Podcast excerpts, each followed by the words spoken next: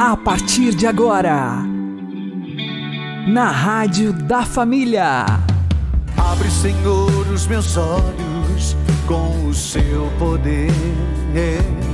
Caminhando com Jesus. Acredite, se Deus é por nós, quem será contra nós?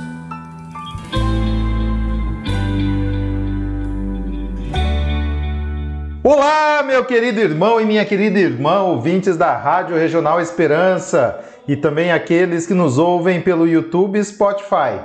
Eu sou o João Cláudio e este é o programa Caminhando com Jesus. E vamos caminhar com Jesus em nome do Pai, do Filho, do Espírito Santo. Amém. Inspirai, ó Senhor, as nossas ações e ajudai-nos a realizá-las para que em vós comece e para vós termine tudo aquilo que fizermos. Por Cristo Senhor nosso. Amém. Santíssima Virgem Maria, Mãe de Deus, rogai por nós. Castíssimo São José, patrono da Igreja, rogai por nós. Precisamos ter um encontro pessoal com Jesus. Vamos aprender com o Padre Léo. Jesus tomou o cego pela mão. Por que pela mão? Porque ele era cego, não era paralítico. Se fosse paralítico, tinha que pôr nas costas.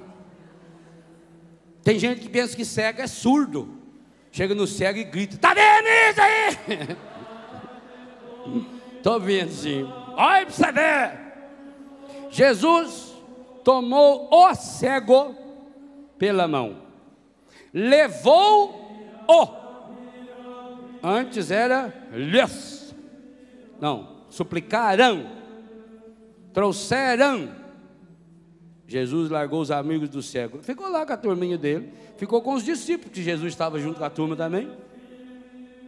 É outro aspecto bonito isso aqui. Jesus não estava sozinho. Chegando eles, eles quem? Jesus, Pedro, Tiago, João, Bartolomeu, Judas. A Betsaida. Trouxeram os amigos, parentes, avó, bisavó. Vó é muito bom para essas coisas. Vó fica rezando, né? Jesus tomou o cego pela mão. Conta aí, primeira coisa. Segunda, levou-o para fora. Jesus não ficou ali no tumulto.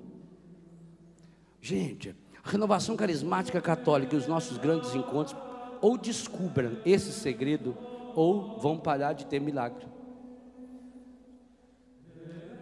Se Deus não vê multidão, Ele olha cada um, cada um que está aqui, mesmo você que está lá longe, você precisa achar o seu lugar. É a pedagogia de Jesus e é seríssima, seríssima. Não é brincadeira, não. Jesus tomou o cego pela mão, levou-o para, ou seja, Jesus levou no lugar à parte. Lembra do que eu falava na missa de abertura? Estando eles a sós a rezar, é intimidade. Olha esse cochicho aí, é intimidade. Levou para fora, não ficou ali no meio da turma. Se você não tiver um encontro pessoal com Jesus aqui, meu irmão, minha irmã, e aí tem uma coisa: o grande grupo precisa me ajudar, porque eu vou sendo contagiado pela fé um do outro, pela alegria do outro. E isso que vai sendo de externo, eu preciso e você precisa, nós precisamos dos grandes encontros, nós precisamos que milhares e milhares de pessoas comecem a frequentar, então nós precisamos trazer muitas pessoas. Agora, nós precisamos trazer a multidão, precisamos das pessoas para cantar conosco, para rezar conosco, só que precisamos criar momentos em que, mesmo estando no meio de 20, 30, 40, 50 mil pessoas, eu tenho um encontro pessoal com o Senhor. Jesus não se deixa levar pelo grupismo, porque senão não tem milagre. E até por que tem que ficar sós com ele? Porque ele vai fazer perguntas. Olha, gente, eu contei, agora eu esqueci quanto já deu, mas eu tenho marcado lá em casa. Nos quatro evangelhos, Jesus fez mais de 280 perguntas. Por que, que Jesus pergunta tanto? O que é perguntar? Perguntar é você querer saber as coisas do ponto de vista do outro. Aí veio a definição da palavra inteligência. Inteligente vem do latim intus legere. Significa ler aquilo que está lá no íntimo, na intimidade, no profundo. Intus legere. Ler o profundo. Ler aquilo que está mais íntimo. E eu só consigo ler se eu pergunto para a pessoa. Quando eu não tenho inteligência nem emocional, nem intelectual e nem espiritual, eu olho para a pessoa e leio do jeito que eu acho que é. Por isso Jesus falou: abrir os olhos. Cuidado com o fermento dos fariseus, cuidado com o fermento do Herodes. Cuidado com o fermento da rede fulana, da rede bobo de televisão. Cuidado. Cuidado com essas visões dessas novelas, cuidado. Porque isso está transformando você numa pessoa tapada. Você não consegue enxergar um palmo à frente do seu nariz. Tomara que os seus amigos ou inimigos levem você até Jesus. E quando levarem você até Jesus, quando a excursão trouxe você para a canção nova, você veio com 30, 40, vocês vieram cantando, vieram rezando muito bem. Só que aqui você terá que ter o seu encontro pessoal, luta pessoal, o encontro pessoal com Jesus, não é por osmose. Osmose é uma palavra para dizer que se encostar numa pessoa, você passa o que você tem para ela. Por exemplo, eu tenho sarna, então aqui eu vou passando o meu dedo nele, eu passo sarna para ele. Eu tenho é, piolho, então eu, oh meu irmão, o Senhor ama você, aleluia, irmão. Passei piolho para ele. Cura interior não se pega por contaminação. É luta pessoal. Você contagia as pessoas, mas não contamina. Contaminar é o que não presta. Você consegue passar para o outro assim o que não presta: fedor, doença venérea, piolho, purga, seborreia, sarna, tuberculose, gripe, mas cura interior não. E sabe o que é interessante? Quando a pessoa entrou nessa luta pessoal para resolver os seus problemas da vida íntima, nem quando alguém tem essas coisas passa para a pessoa. Se você está com a sua imunidade elevada, pode ter 600 pessoas resfriadas do seu lado, você não pega. É o contrário. É luta pessoal. Primeira coisa que Jesus fez com o ceguinho. Primeira coisa que ele fez. Deu a mão para ele. Dá a mão, Celso. Aliás, uma coisa importante para o cego, e talvez seja por isso que é uma pedagogia de cura interior. Jesus não segurou no braço dele. Você, quando for ajudar um cego, não segura o braço dele, porque e ele é cego, entendeu? É, já viu ali. Quando você for ajudar o cego, você toma-o pela mão, você dá a sua mão para ele. Ele seguia. Jesus tomou pela mão e fez o que? A segunda coisa? Levou para. Mas para que se o cego não enxergava?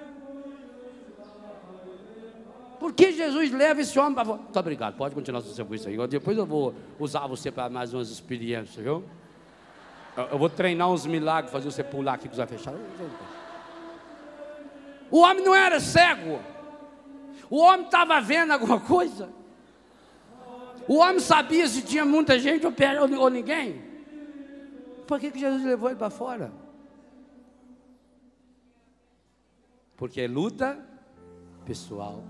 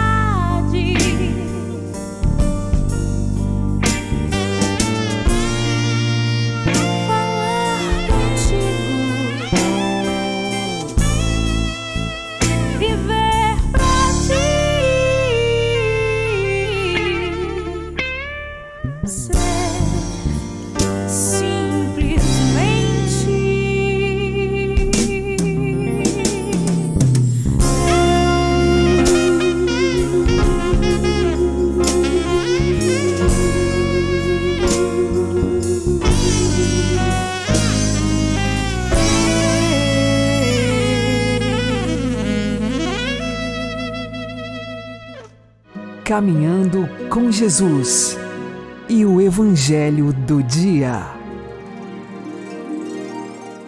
O Senhor esteja convosco, Ele está no meio de nós. Anúncio do Evangelho de Jesus Cristo segundo João. Glória a vós, Senhor.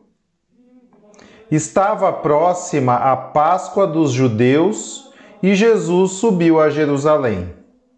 No templo, encontrou os vendedores de bois, ovelhas e pombas e os cambistas que estavam aí sentados. Fez então um chicote de cordas e expulsou todos do templo, junto com as ovelhas e os bois. Espalhou as moedas e derrubou as mesas dos cambistas. E disse aos que vendiam pombas: Tirai isto daqui não façais da casa de meu pai uma casa de comércio. Seus discípulos lembraram-se mais tarde que a Escritura diz: O zelo por tua casa me consumirá. Então os judeus perguntaram a Jesus: Que sinal nos mostras para agir assim? Ele respondeu: Destruí este templo e em três dias o levantarei. Os judeus disseram: Quarenta e seis anos foram precisos para a construção deste santuário, e tu o levantarás em três dias? Mas Jesus estava falando do templo do seu corpo. Quando Jesus ressuscitou, os discípulos lembraram-se do que ele tinha dito e acreditaram na Escritura e na palavra dele. Palavra da salvação. Glória a vós, Senhor. Agora, a homilia diária com o Padre Paulo Ricardo.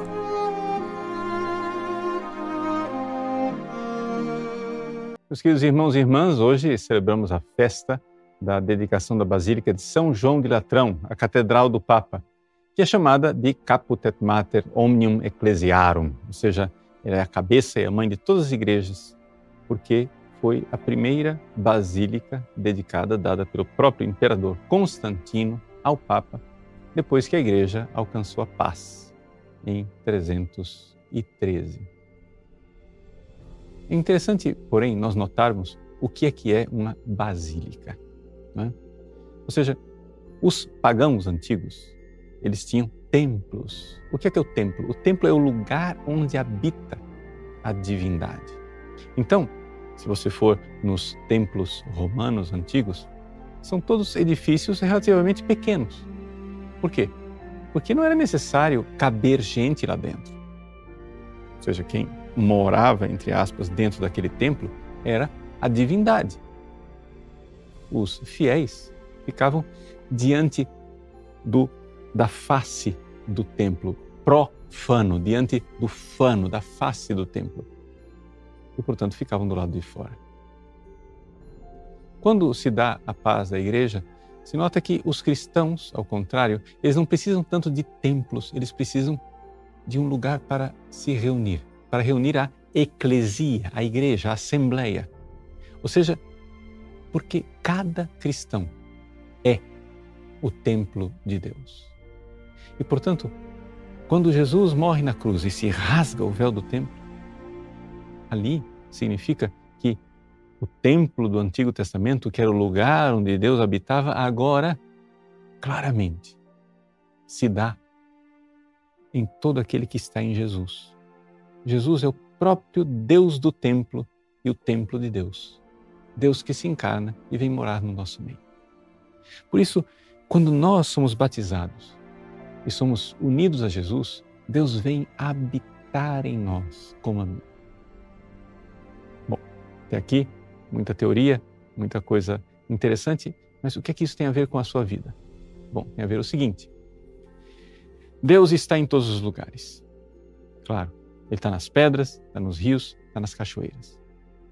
Mas no coração do cristão, Deus está de uma forma especial. Deus está como amigo. Mas para que isso se dê, para que isso aconteça, para que você seja verdadeiramente templo do Espírito Santo, você precisa estar em estado de graça.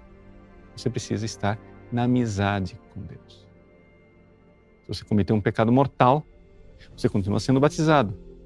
Continua, talvez, sendo membro da igreja, se não fez nada para sair da igreja, como apostatou da fé, alguma coisa assim. Mas você continua membro da igreja, mas um membro semi-morto, um membro estranho, que não tem a presença de Deus como amigo. Porque, embora Deus seja seu amigo, você não está sendo amigo de Deus. E amizade é uma coisa mútua. E ali, então, a presença de Deus não é aquela presença de amizade que nós chamamos de inabitação. Ou seja, o templo do Espírito Santo. Você é templo de Deus se você realmente está na amizade com Deus, em Cristo Jesus. Celebrar hoje a festa da dedicação da Basílica de São João do Latrão é recordar que, para os cristãos, os templos de pedra, na realidade, são o lugar onde se reúnem aqueles que são o próprio templo de Deus, os amigos de Deus, Deus que habita em você. É claro que com a presença do Santíssimo Sacramento, ou seja, já que dentro da igreja nós temos o sacrário, ali também existe uma presença de Deus bem diferente, que é a presença de Deus encarnado, Jesus Cristo vivo, no sacrário das nossas igrejas. E, portanto, elas merecem também o nome de templo. Mas é importante lembrarmos e notarmos a grande diferença entre os templos pagãos e os templos cristãos. O templo pagão não é um lugar onde você entra, porque a divindade mora lá, ela não mora em você. O templo cristão é diferente, porque você, pelo batismo, Deus entra em você como amigo, ele vem habitar. Quem fizer a minha vontade, eu, o Pai, o amará, e eu e o Pai iremos habitar no coração dele. Que beleza, que alegria saber que somos templos de Deus e que em nossas igrejas nós temos o sacrário, presença divina e maravilhosa de nosso Senhor Jesus Cristo, e quer estar conosco. Deus abençoe você. Em nome do Pai, e do Filho e do Espírito Santo. Amém. Seja bem-vindo, Espírito Santo, meu coração é o teu lar. Seja bem-vindo, Espírito Santo. A minha casa também tua casa, a minha família é o teu lugar. Ah,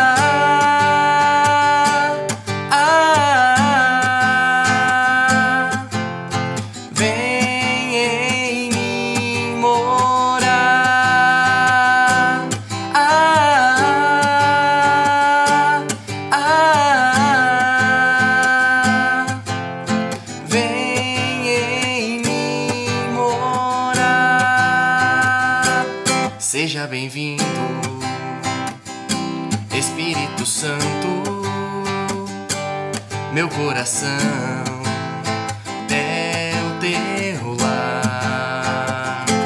Seja bem-vindo, Espírito Santo.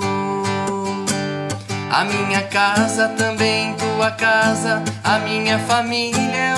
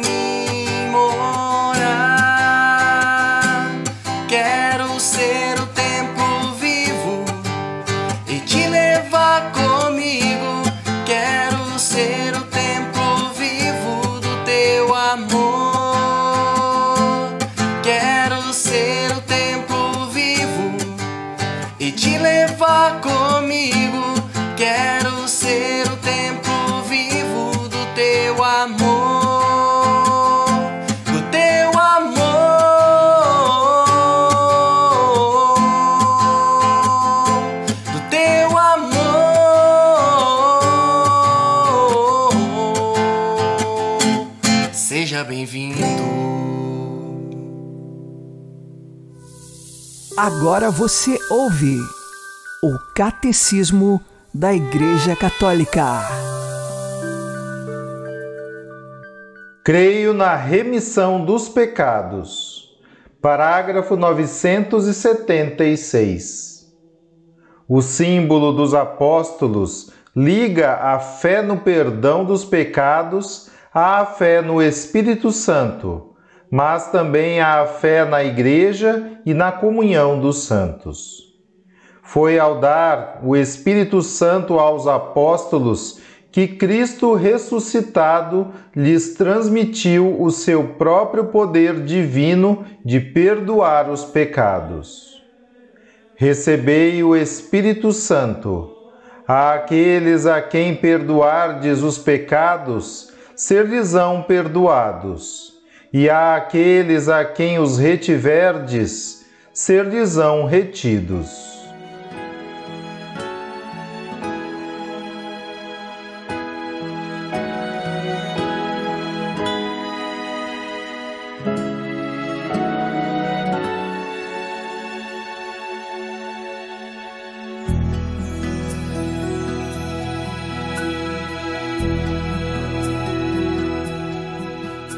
Senhor, que te deixaste ferir,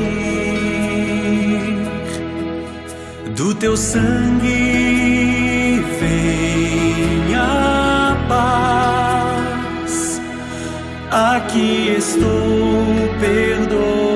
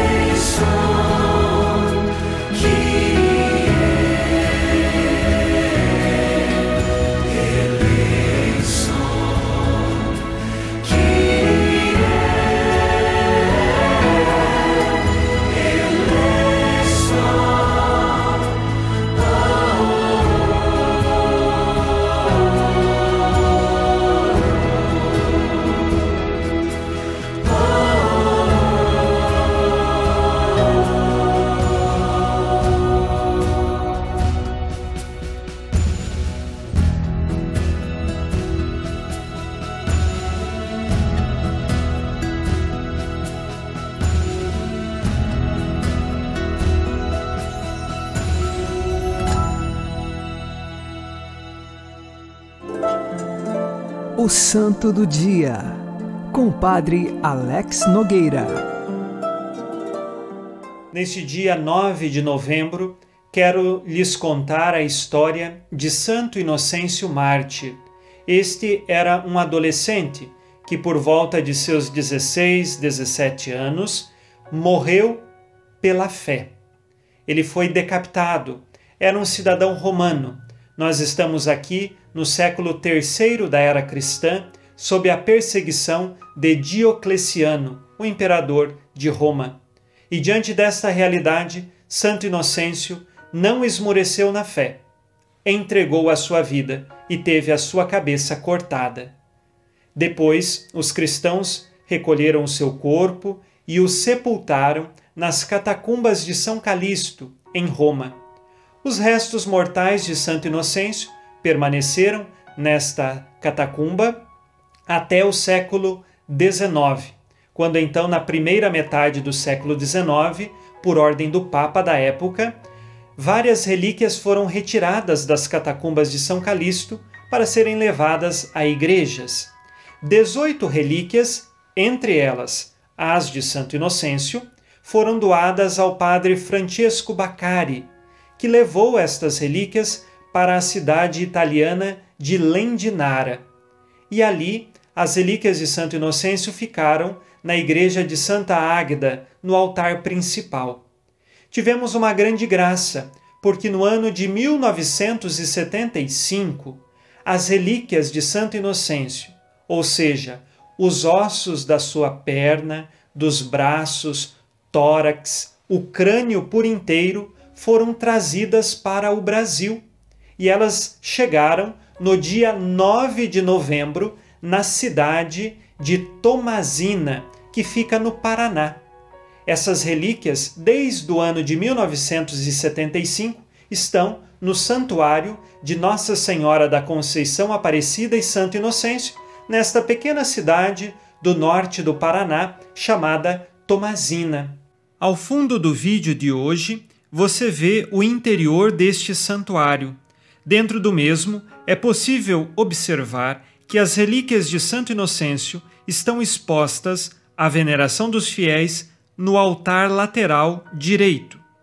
O seu corpo está na posição horizontal, pois em toda a Igreja Católica, para facilitar a veneração dos ossos dos santos, estes são revestidos com um material de modo que molde a forma de um corpo e rosto do santo. Espiritualmente, encontrar o corpo de um santo deitado significa que eles repousam em paz nos ombros do bom pastor. E dentro desta imagem horizontal estão as relíquias do santo. E ali muitos fiéis visitam as relíquias de Santo Inocêncio e rezam pedindo a intercessão deste jovem mártir, para que nós também sejamos fiéis na nossa fé. Lembremos que entregar a vida por Cristo é um ato heróico e ainda mais nos tempos de perseguição, como foi o século III da era cristã. Santo Inocêncio, interceda para que a nossa vida seja um verdadeiro testemunho de Jesus. Santo Inocêncio Mártir, rogai por nós. Abençoe-vos Deus Todo-Poderoso, Pai e Filho e Espírito Santo. Amém. Fique na paz e na alegria que vem de Jesus.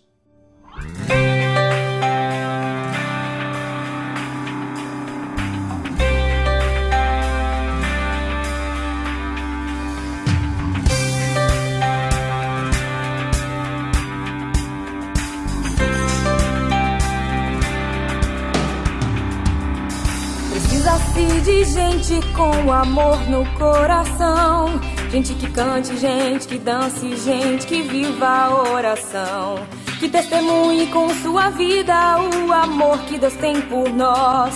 Que cante alto, grite ao mundo, faça ao povo ouvir sua voz. Precisamos de santos, jovens santos. Santos de calça jeans que bebem Coca-Cola e comem hot. De santos, jovens santos. Levem Deus no coração, que a paz, que amem o irmão. Santos vivem no mundo sem batina e sem véu, trilhando seus caminhos em direção ao céu. Santos que evangelizam e louvam o Deus que é amor, que transmitem a palavra até via computador. Namoro de jovem santo tem que ser santo também. Muito amor, fidelidade a quem tanto ele quer bem. Consagrando a juventude a pureza ao Senhor consagrando a castidade ao Deus que tanto nos amou. Precisamos de santos,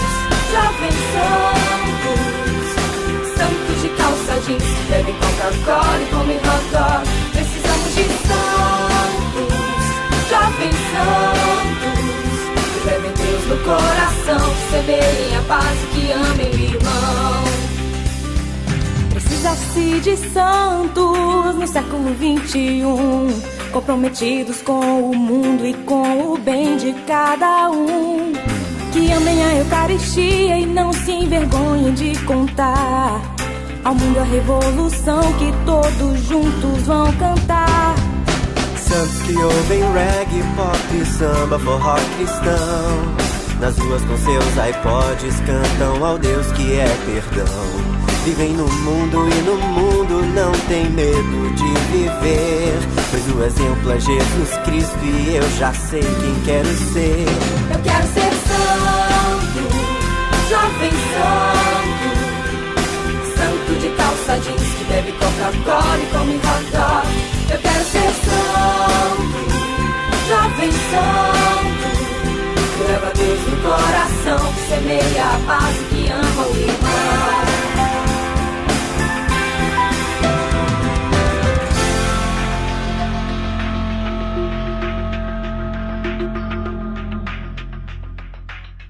Você está ouvindo na Rádio da Família. Caminhando com Jesus. Oremos.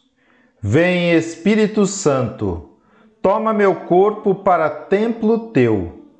Vem e fica sempre comigo. Dá-me profundo amor ao Sacratíssimo Coração de Jesus, a fim de servi-lo de todo o coração, com toda a minha alma, com todas as minhas forças. Consagro-te todas as faculdades de minha alma e de meu corpo. Domina todas as minhas paixões, emoções e sentimentos. Recebe a minha inteligência e minha vontade, minha memória e minha fantasia. Ó Espírito Santo de amor, dá-me rica medida de tua graça eficaz. Dá-me a plenitude de todas as virtudes, aumenta-me a fé. Fortalece minha esperança, aumenta minha confiança e inflama meu amor. Concede-me os teus sete dons, teus frutos e bem-aventuranças. Santíssima Trindade, que minha alma seja templo teu. Amém. O Senhor nos abençoe, nos livre de todo mal e nos conduza à vida eterna. Amém. E que Maria e José nos conduzam pelas mãos para que continuemos caminhando com Jesus.